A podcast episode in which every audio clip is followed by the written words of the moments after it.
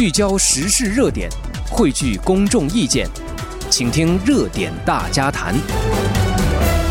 听众朋友好，欢迎您回来继续收听热点大家谈，我是丁月。刚才谈到这个 AI 的大热啊，这个大势所趋哈，带动了可以说是推升了又一波哈，这个 AI 相关的这个晶片股的大涨啊。但是呢，它的这个另外一面哈，就是 我们看到这个 AI 技术的深度发展哈，也给呃让大家更多的是真假难辨哈。对于大选，我们看到也带来了很多干扰和挑战哈。那么另外一个层面呢，呃，整个 AI 技术的发展啊，其实对于呃。可以说是行业的一种这个重新分工啊，呃，我们看到最近啊，就是二月十六号的时候，OpenAI 又扔了一个重磅炸弹，就是推出了文生。视频的工具啊，Sora，呃，那么这个 工具一一经推出哈、可以说是全世界成千上万的这个视频制作人们啊，真是感受到了呃失业的危机哈、就是如临大如临大敌一样啊。呃，进入二零二四年，其实现在才两个多月的时间哈、呃，据统计呢，由于这个 AI 人工智能的发展，已经在科技领域导致裁员啊，总人数大概已经有三万四千人了。呃，然而最让大家担担心的是呢，很有可能这只是 AI 颠覆人类社会行业分工的一个小小的开始啊。呃，先来看这个 Sora 啊，就是文生视频模型。呃，它就是说你输一段文字啊，这个模型就能给你生成一个长达一分钟的高清的视频哈。呃，如果大家去 OpenAI 的那个网站上去看啊，那个视频真的。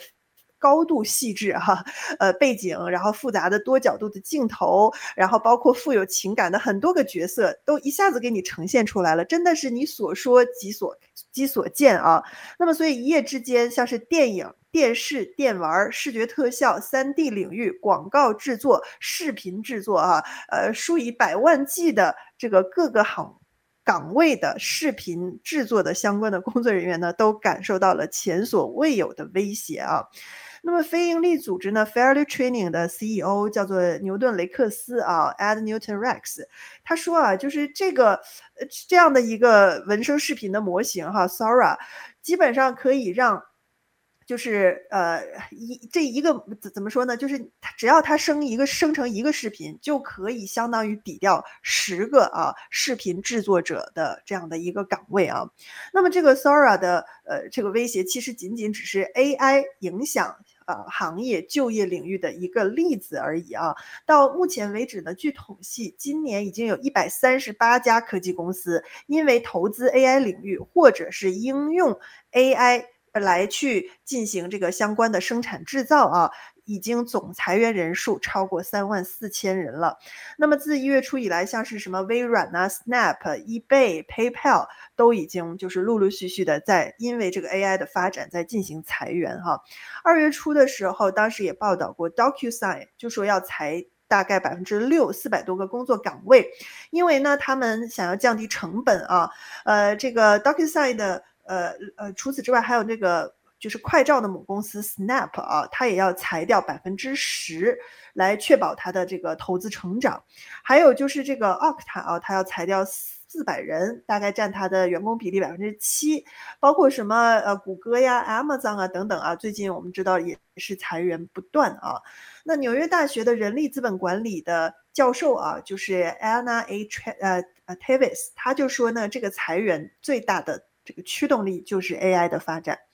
呃，语言学习的一个软体公司啊，Dolingo 就说他呢裁了百分之十的 contractor，那这 contractor 被裁掉的呢，本来是呃就是是来做内容创作的，那他现在说我们就用 AI 来做就好了。那 UPS 呢也是裁员一万两千人啊，那他们裁员就说呃。呃这个叫做什么？他们本来是需要人工来计算、确定怎么样客向客户他的使用者来收费的啊。这个 UPS，那么自从有了 AI 之后，那这个完全不需要人工了啊，就让 AI 来算就好了。所以就导致他们裁掉了他们这个 UPS 定价的大量的这个人力啊。在一月份的时候呢，德国软件巨头 SAP 也宣布，它要投资超过二十亿美金。以便把他的这个人工智能的业务呢整合到他其他的业务里面，那么作为他所谓转型计划的一部分啊，他这个整个计划重组就影响到了八千个岗位哈。那么相关的人员呢都被裁裁掉啊，解雇。那么当然有一部分人呢会被选择重新聘用，给他们进行培训，来去做人工智能相关的一些工作啊。呃，同时就是大概一同同同阶段吧，一月份的时候，谷歌呢也说要进一步投资 AI，然后解聘了他们。广告销售的几百个员工哈，呃，当然他没有直接说这个裁员因为人工智能的发展，但是他有一份给员工的 memo 啊备忘录上说，就说我们呃在宣布裁员的时候，他们提到说我们现在处于人工智能的深度发展的时刻哈，所以让人也不得不联想说，哎，是不是因为要发展那个，所以就是此消彼长嘛？呃，所以我们看到，根据 Resume Builder 啊，对七百五十个使用 AI 的企业领导人的调查，有百分之四十四的企业领导人都说，他们在二零二四年会因为 AI 而进行裁员。呃，根据 Asana 二零二三年人工智能工作状况的一个报告说呢，企业员工表示，他们有他们自己啊，员工就说有百分之二十九，将近三分之一的工作呢是可以被人工智能所取代的。麦肯锡啊，这个全球研究的一份报告也谈到说，在理论上讲啊，全球范围内呢，人们从事的这个工作当中哈、大约有一半都可以利用技术来实现自动化，利用 AI。那么大约百分之六十的职业当中呢，至少有三分之一的活动就是工作呢，可以 AI 自动化。那就意味着说，几乎啊，整个世界人们工作的行行业业各领域啊，都会因为 AI 的发展发生重大的转变。那么麦肯锡的报告就说呢，这个自动化 AI 啊，对于就业的潜在的影响呢，当然也会因为职业和部门啊而产生差异。最容易受到 AI 自动化影响的呢，就是可预测环境中的一些实体活动，比如说呃，你操作机器的，或者是备餐的。呃，收集还有处理资料呢，也是另外两位两种啊非常容易被机器所取代的工作啊，因为机器做这个什么收集处理资料，那是更快、更好又准确的嘛。呃，那涉及到的具体工作职位有什么呢？你比如说抵押贷款的审核发放啊，呃，律师助理的工作呀，会计啊，后台交易处理啊这些工作啊。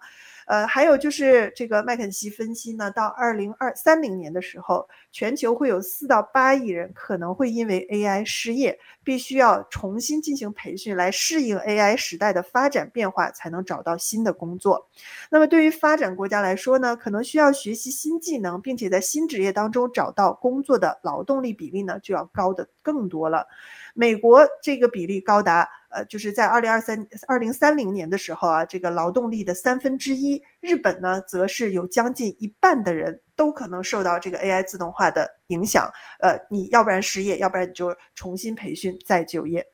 那么二零一六年啊，我们看到最大的 iPhone 的这个合作商啊，就是富士康，它是解雇了六万个工人啊。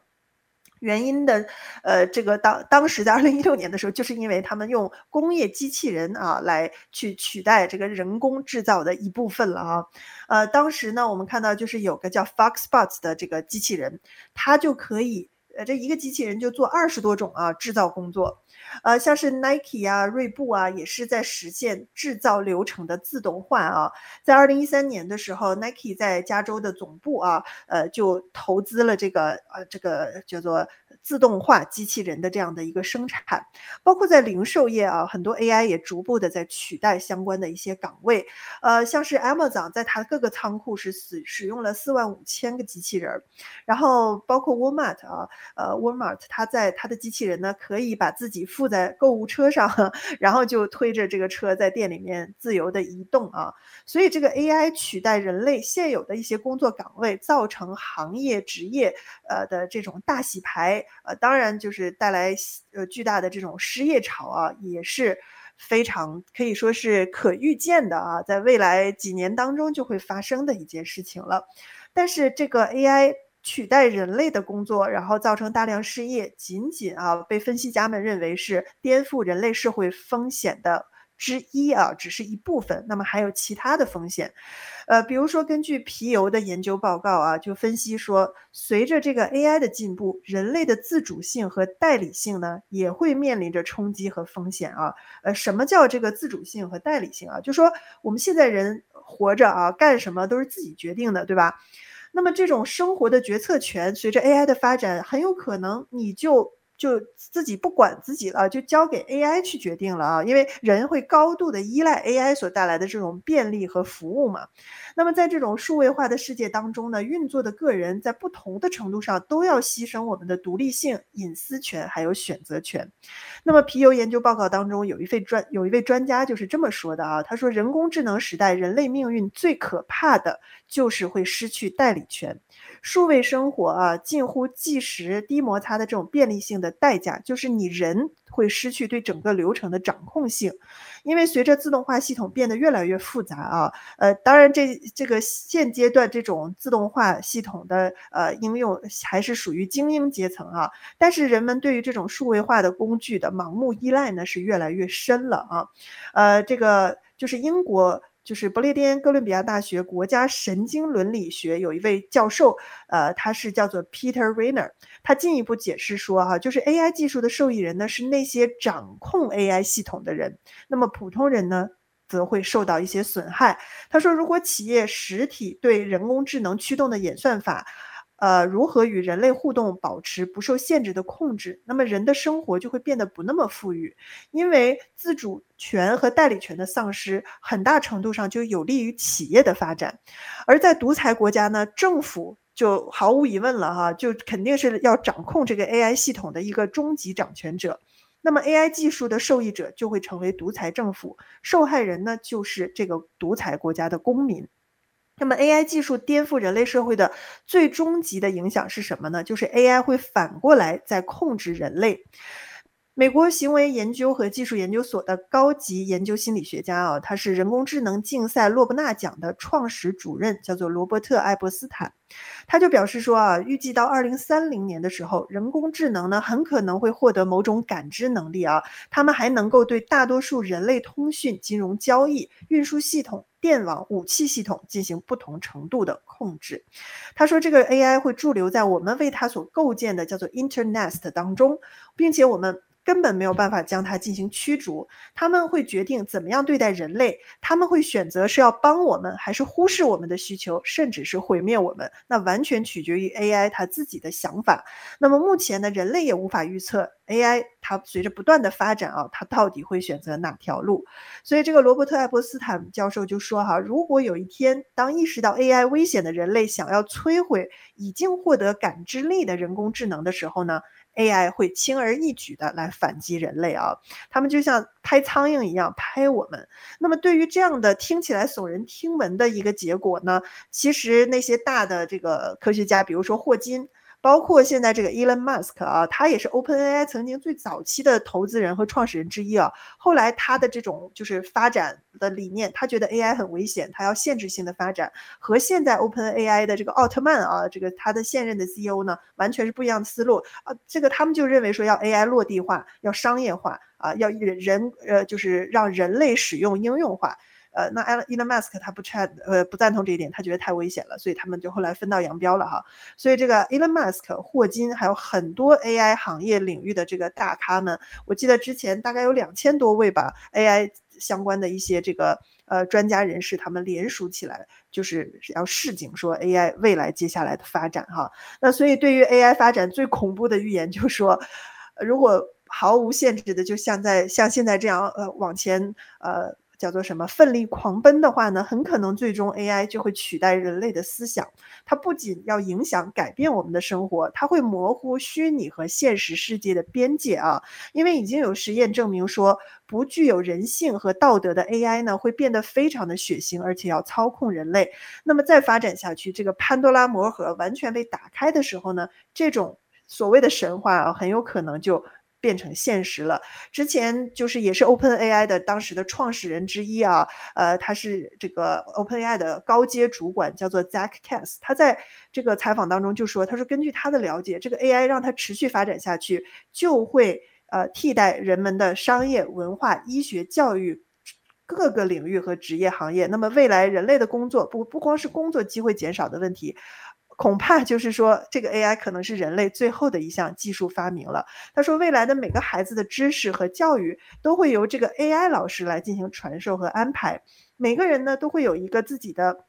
AI 的全科医生来帮助他们诊断身体的问题，呃，然后至少他会 AI 先来把问题分类给这个相关的专家。他说，因此人类的生活起居都不需要自己动手，甚至都不需要动脑了啊，呃，所以这这是一个真正可怕的一个问题，就是说这个呃，独立有个独立撰稿人叫做诸葛明阳哈，他也说，他说这个就是说，如果人类社会真的走到。刚才这个 OpenAI 创始人之一所说的那一步的话，那不就是人类被 AI 所控制了吗？人不就是不再是万物之灵了哈？你反倒你的思想受 AI 所摆布了。